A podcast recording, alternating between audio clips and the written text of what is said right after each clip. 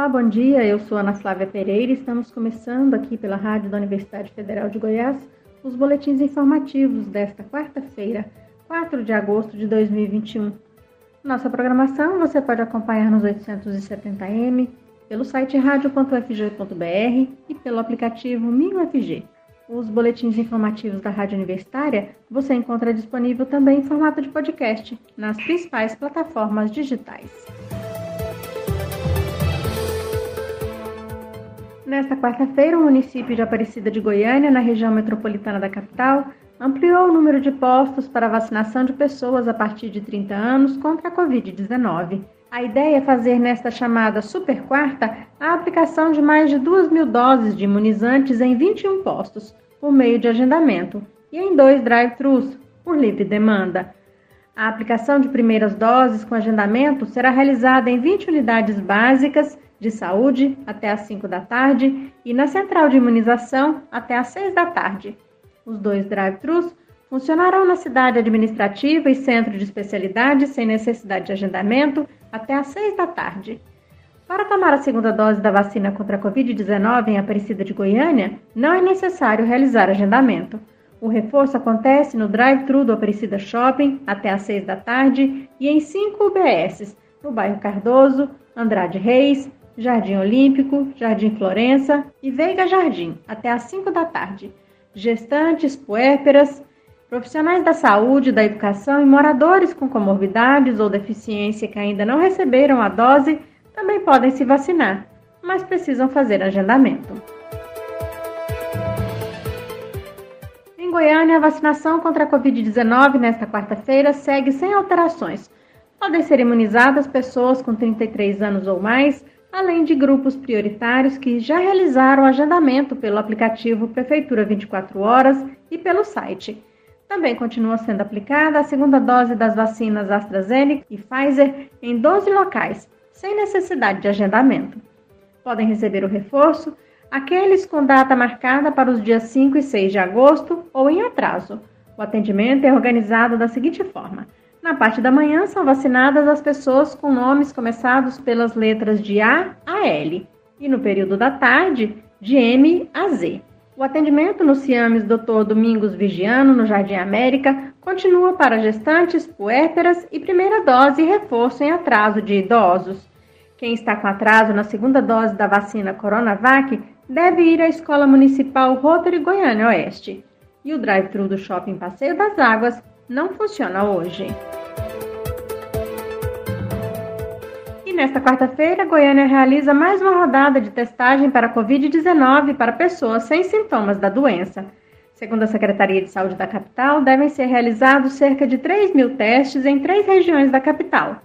Os locais disponíveis são o CEPAL do Jardim América, a Escola Municipal Pedro Costa e a Associação dos Moradores do Setor União. O atendimento será realizado até às 4 da tarde, mas é preciso realizar agendamento pelo site da Prefeitura da capital. Ontem à noite, o site já informava a indisponibilidade de agendamento. No Japão, onde são realizadas as Olimpíadas, informações divulgadas ontem indicam que hospitais do país internam apenas pacientes de Covid-19 em estado grave ou com risco de desenvolverem a pior forma da doença. O Japão tem alcançado recordes de novos casos diários de infecção pelo coronavírus. Na última segunda-feira, a média móvel de novos diagnósticos no país se aproximava de 10 mil, quase um terço somente na capital, Tóquio. Apenas cerca de 40% da população japonesa já tomou uma das doses da vacina contra a Covid-19 e menos de 30% estão completamente imunizados. Por causa do aumento de casos, na semana passada, o governo do Japão estendeu o estado de emergência a outras regiões do país, além da capital, Tóquio. As Olimpíadas ocorrem dentro de uma bolha, com controle diário dos atletas, técnicos e funcionários, para evitar um espalhamento do coronavírus por causa do evento. As autoridades do governo e dos Jogos Olímpicos têm insistido que os protocolos estão dando certo e que as competições não estão por trás do aumento do número de casos no Japão. Balanço mais recente do Comitê Olímpico Internacional e dos organizadores da Olimpíada contam 281 casos de Covid-19 em pessoas relacionadas ao evento desde 1 de julho. Desses, 32 são atletas ou integrantes de comissão técnica. A pandemia de Covid-19 levou muitos brasileiros a ficarem mais tempo em casa, e um dos efeitos disso foi o aumento na geração de resíduos domiciliares, que cresceu cerca de 10% no país no ano passado, segundo o levantamento da Associação Brasileira de Empresas de Limpeza Pública e Resíduos Especiais, a ABRELP. Segundo a análise dos sistemas de coleta em diversos municípios, a quarentena contra a pandemia de Covid-19, que fez com que mais pessoas trabalhassem em casa, concentrou a geração de resíduos fora das áreas comerciais e industriais. Outra mudança causada pela pandemia na geração de resíduos urbanos foi o aumento na quantidade de materiais recicláveis coletados. Para a Brelp, o aumento das compras pela internet, que necessitam de mais embalagens para o envio dos produtos, fez crescer em média 25% o material reciclável coletado. O presidente da Abrelp, Carlos Silva, em reportagem da Rádio Agência Nacional, explica essa mudança num período tão complexo. Foi justamente por conta de uma mudança brusca no padrão de consumo da população e no deslocamento dos centros de geração, que antes também estavam distribuídos em escritórios, indústrias, restaurantes, shopping centers e agora passaram a ficar mais concentrados nos domicílios, por isso esse aumento observado no decorrer de 2020. E a associação projeta que até 2050 deve dobrar a quantidade de resíduos sólidos produzidos no Brasil, na comparação com 2019. Para o mesmo período, a projeção de crescimento populacional esperado é de 12%. E ainda falando sobre resíduos, pesquisadores da Universidade Federal do Paraná estão transformando lixo em energia elétrica. Vamos saber mais na reportagem a seguir. Reduzir, reutilizar, reciclar. Os três R's da sustentabilidade. Resultados alcançados por pesquisadores da Universidade Federal do Paraná mostraram que é possível transformar lixo em energia elétrica e muito mais usando microalgas no processo. O professor André Mariano, do Núcleo de Pesquisa e Desenvolvimento em Energia Autossustentável, explica como funciona esse novo método de tratamento de resíduos. Então, no resumo do nosso processo, o lixo é incinerado, é, o calor é transformado em eletricidade e as emissões são tratadas pelas microalgas, que ao mesmo tempo estão tratando esgoto e efluentes agroindustriais. Então é um grande processo é, renovável e sustentável. Para colocar em prática essa nova forma de fazer a gestão adequada dos resíduos sólidos, André Mariano conta como foi pensada a logística do transporte do lixo. O material não precisaria mais ser levado por longas distâncias até um aterro sanitário. Na nossa proposta, a gente pode utilizar unidades dentro da cidade, eh, distribuídas, em que o lixo é destinado a essa unidade, é tratado, não tem emissões, porque as emissões são tratadas, e há a geração de eletricidade distribuída, ou seja, a gente está gerando eletricidade em diferentes pontos da cidade, melhorando muito ah, o desempenho da rede de distribuição de energia das cidades, dos estados e do país. Com essa nova tecnologia, 100 quilos de lixo são reduzidos a 5 quilos de cinzas. Esse material pode ser usado como agregado de concreto ou mistura para asfalto. De acordo com o cientista André Mariano, as microalgas também podem virar novos produtos no final do processo. Existe né, a produção de biomassa de microalgas, que é um produto de alto valor agregado, com aplicação na agroindústria, na indústria e até mesmo para a produção de outros tipos de combustíveis, como é, biodiesel, biogás e assim por diante.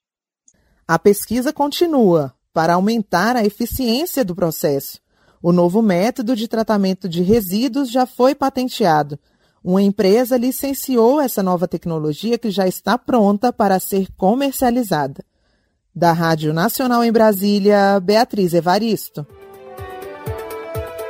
Desde ontem, a Universidade Estadual de Goiás, o EG, tem um novo reitor, o professor Antônio Cruvinel Borges Neto, empossado no cargo pelo governador Ronaldo Caiado depois de ser eleito pela comunidade acadêmica da instituição com 36,07% dos votos em eleição realizada no mês de junho. O professor Antônio Cruvinel é graduado em telecomunicações, especialista em gestão de TI e mestre em engenharia agrícola. Professor da UEG desde 2010, o novo reitor da instituição era diretor do campus Trindade. Na cerimônia de posse do novo reitor da UEG, também foram empossados pelo governador os mais votados para cargos de direção dos institutos acadêmicos de educação e licenciaturas, ciências da saúde biológicas, ciências tecnológicas, ciências sociais aplicadas e ciências agrárias e sustentabilidade. Atualmente, a UEG tem mais de 23 mil alunos de graduação, sendo 86% deles oriundos de escolas públicas. Uma última notícia no nosso boletim de 10 horas. Nesta quarta-feira, o Instituto Confúcio de Medicina Chinesa da Universidade Federal de Goiás está matriculando novos alunos aos seus cursos de mandarim e introdução à medicina chinesa. Por conta da pandemia de Covid-19, as aulas desse semestre continuarão sendo online. As matrículas são por ordem de entrada na plataforma de inscrição. Eu conversei com o diretor de Relações Internacionais e do Instituto Confúcio da UFG, o professor Francisco José Quaresma de Figueiredo, que nos conta mais sobre a matrícula de novos alunos. Vamos ouvir. O Instituto Confúcio de Medicina Chinesa da Universidade Federal de Goiás realizará a matrícula de alunos novos das 8 às 18 horas. A matrícula é feita por meio de uma plataforma é, e é por ordem de chegada. Então, depois que as vagas forem completadas, é, não tem mais o que fazer.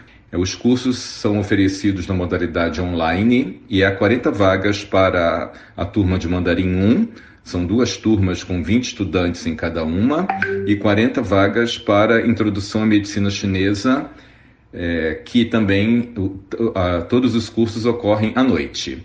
50% das vagas são para a comunidade externa à UFG e 50% para a comunidade da UFG. E professor Francisco, tem algum pré-requisito para estes cursos de mandarim, introdução à medicina chinesa? Quem que pode participar? O curso de introdução à medicina chinesa é destinado preferencialmente a pessoas que estudam ou trabalham na área da saúde, mas também para aquelas pessoas que tenham interesse em se iniciar nessa área, visto que não há pré-requisito para a realização do curso. É, o nosso Instituto Confúcio é o único na América Latina a ter cursos de medicina chinesa, além dos cursos de língua e cultura chinesa. O valor da matrícula, o horário das turmas e outras informações relevantes podem ser obtidas no site institutoconfúcio.ufg.br e também no nosso Instagram, arroba Instituto Confúcio UFG. Aqui na Rádio Universitária você pode acompanhar um novo boletim informativo às 11 horas da manhã. Nossa programação você pode seguir pelos 870m, pelo site radio.fg.br e pelo aplicativo MinUFG. Nós também estamos nas redes sociais. Curta nossa página no Instagram e no Facebook. E lembre-se, a pandemia de Covid-19 não acabou. Se puder, fique em casa, ajude no combate ao novo coronavírus. Ana Flávia Pereira, para a Rádio Universitária.